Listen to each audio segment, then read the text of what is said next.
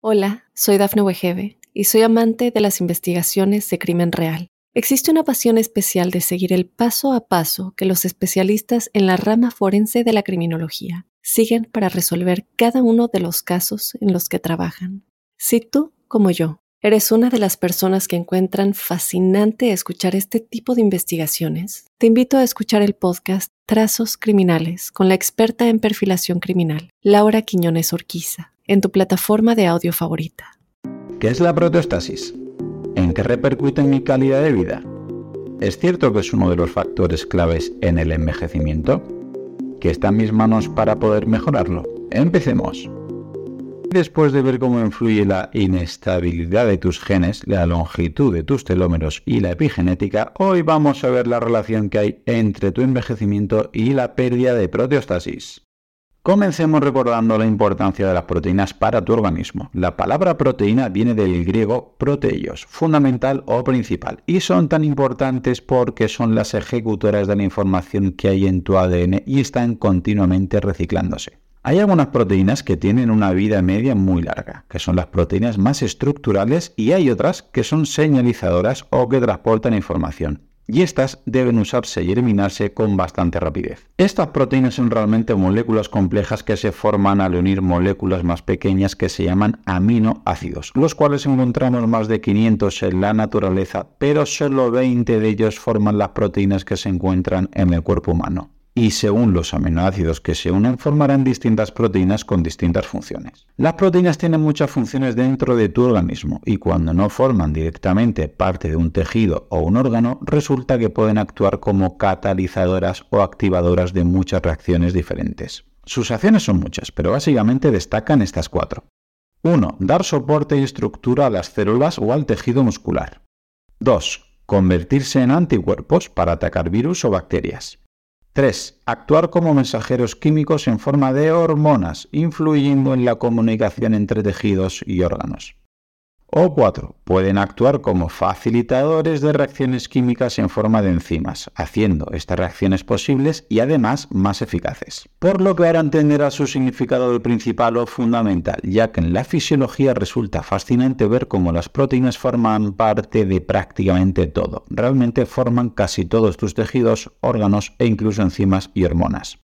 ¿Importa cómo se pliega una proteína? Para formarse una proteína, una molécula llamada ribosoma se une a los aminoácidos y forma una molécula compleja de varios aminoácidos, que se convierten en polipéptidos. Y estos polipéptidos pueden actuar entre sí de la misma manera que los aminoácidos, plegándose en estructuras más complejas, uniéndose entre polipéptidos y formando grandes proteínas. Vale, Claudio, ¿y qué más me da cómo se plieguen mis proteínas?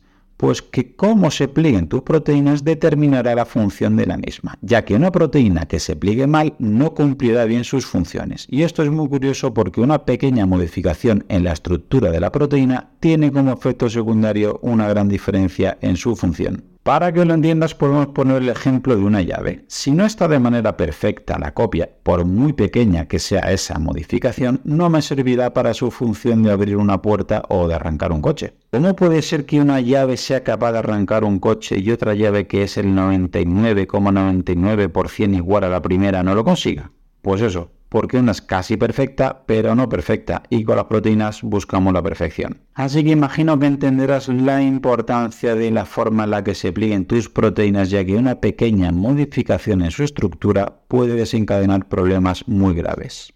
¿Y la proteostasis qué pinta en todo esto? Pues si analizamos la palabra, se compone de proteo, que obviamente significa proteína, y homeostasis, que significa equilibrio o mantenimiento. Por lo que literalmente podríamos decir que proteostasis significa que tu fábrica de producir proteínas funcione de manera correcta y se mantenga estable. Y para que esta fábrica de proteínas funcione bien, tu cuerpo necesita al menos estas cinco cosas. 1. Ribosomas son proteínas que fabrican nuevas proteínas. ¿Cómo lo hacen? Pues traduciendo el ARN mensajero de manera correcta. 2. Chaperonas. Estas proteínas son las que acompañan y orientan a los polipéptidos para que se plieguen de manera correcta en estructuras óptimas. 3. Lisosomas. Estos lisosomas son un conjunto de enzimas digestivas que llevan a cabo un proceso de eliminar aquellas proteínas que están formadas de manera incorrecta. 4. Ubiquitina. Es un péptido que se agrega a una proteína dañada y la marca o la señala para que sea eliminada posteriormente. Y quinto, los proteosomas, que son moléculas grandes que lo que hacen es descomponer las proteínas en aminoácidos al igual que hacían los lisosomas. Y entonces, ¿cómo se puede perder esta proteostasis? Pues resulta que perder esta fabricación y eliminación de proteínas de manera correcta, es decir, perder esta proteostasis, es una de las marcas clave en el proceso de envejecimiento. Literalmente es cuando tu cuerpo no puede fabricar las proteínas de manera correcta o las proteínas no se pliegan de manera óptima o cuando tu cuerpo no es capaz de eliminar las proteínas que están en mal estado. Por lo que puede ser que resulte en uno de los dos extremos. Tan malo será en los casos que se forme demasiada proteína y acumule, como el extremo que no se forme lo suficiente, y es que una vez más hay que volver al principio básico de la fisiología. En el término medio está la virtud.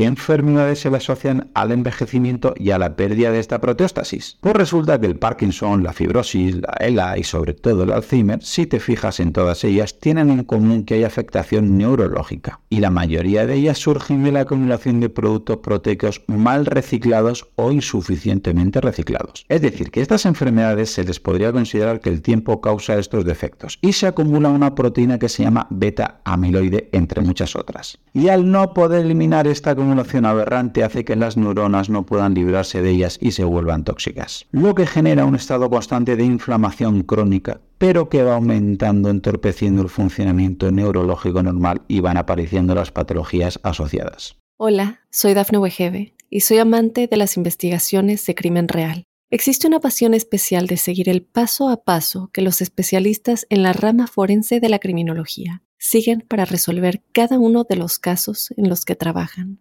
Si tú, como yo, eres una de las personas que encuentran fascinante escuchar este tipo de investigaciones, te invito a escuchar el podcast Trazos Criminales con la experta en perfilación criminal, Laura Quiñones Orquiza, en tu plataforma de audio favorita. Pero exactamente, ¿qué me causa esta protostasis? Pues como siempre vemos, una alimentación inadecuada, el sedentarismo, no respetar los ritmos circadianos o el exceso de estrés pueden llevar a que las proteínas lleven una carga iónica incorrecta. Esto puede dar como resultado que se modifiquen su estructura pasando de ser saludables a peligrosas. También, obviamente, los malos hábitos de vida pueden causar mutaciones y errores de traducción, como por ejemplo en la transcripción del ARN. A veces puede ser que el ARN pueda estar bien, pero si se le adhieren los aminoácidos incorrectos, puede conducir a errores. Otro factor de tus malos hábitos puede ser el resultado de que las chaperonas hayan sido raptadas o secuestradas, por lo que estas chaperonas ya no podrán acompañar a las proteínas y obviamente no las podrán guiar a un buen plegamiento. Y por último, también puede ser que haya un error a la hora de o eliminar las proteínas en mal estado, que llevaban a cabo los lisosomas y los proteosomas. ¿Pero qué puedo hacer yo para mejorar mi proteostasis? Pues si tenemos en cuenta que uno de los principales problemas que tenemos hoy en día es que acumulamos en exceso proteínas y se convierten en acúmulos aberrantes, los cuales nos llevan al síndrome metabólico, a la obesidad, a la diabetes, a la hipertensión y al Alzheimer, entre otras muchas patologías, ahora sí podrás comprender que combatir estos excesos con la restricción calórica o la autofagia sin desnutrición puede tener una repercusión muy positiva. Aunque el ayuno está muy de moda, este proceso tiene dos premios Nobel, uno otorgado en 1974 a Christian de Diouf y colaboradores y otro en 2016 a Yoshinori Sumi y a su equipo. Todos descubrieron que durante el periodo que ingeremos alimentos, es decir, durante el periodo de ayuno, suceden cosas muy muy beneficiosas para nuestra fisiología. Autofagia significa que te comes a ti mismo. Auto, uno mismo, fagia, comer. Pero no significa que te canibalices, significa que hay células en tu cuerpo que se de supervisar cómo están tus mitocondrias, tus células y tus bacterias y las que estén en mal lugar y las que no estén trabajando bien, pues las eliminan. Y las que están en un estado regular las reparan y esa especie de reciclaje celular es lo que se conoce como autofagia y es lo que tiene esos dos premios Nobel. Y también es importante recordar que a nivel de células, las que están en mal estado y son peligrosas también las eliminan y esto se le llama inmunosenescencia. El ejemplo más claro es el de los linfocitos T, que como ya vimos en la serie del sistema inmune, los no están funcionando bien o incluso puede haber linfocitos T autorreactivos que te atacan a ti mismo, eran los que originaban una enfermedad autoinmune. Y es en este periodo de autofagia en el que no hay alimentación cuando tu cuerpo es capaz de localizarlos y eliminarlos. Por todo esto, espero que entiendas que dejar unas horas sin ingerir alimento no significa que te desnutras, sino que la idea es que dejes trabajar a tu cuerpo para que haga las tareas de reparación que él solito sabe hacer también. Y hasta aquí el episodio de hoy. Probablemente si tienes la capacidad de disfrutar de este contenido, tendrás la suerte de vivir en un lugar y en un contexto que con muy poco podrás hacer mucho, como cambiar y salvar vidas. Por ello te pido que si te ha gustado el contenido o te ha aportado algo de valor, el mejor regalo que me puedes hacer es que te unas a mi equipo de donación para que ayudemos juntos a que otros puedan vivir y además hacerlo de la manera más saludable y digna posible. Gracias a Pablo Melchor y Ayuda Efectiva, tenemos un equipo de donación destinado a un fondo de salud donde el dinero que inviertas te aseguran que es la manera más eficaz demostrada para salvar vidas en los países más necesitados, con programas como prevenir la malaria, incentivar la vacunación en los más pequeños y combatir el déficit de vitamina A, como ya vimos en el episodio 120. Si quieres colaborar, te espero en mi equipo en ayudaefectiva.org barra profe Claudio Nieto. Tu contribución, por muy pequeña que sea, podría marcar una gran diferencia, ya que con todas nuestras donaciones juntas generaremos oportunidades para aquellos que más lo necesiten. Muchas gracias.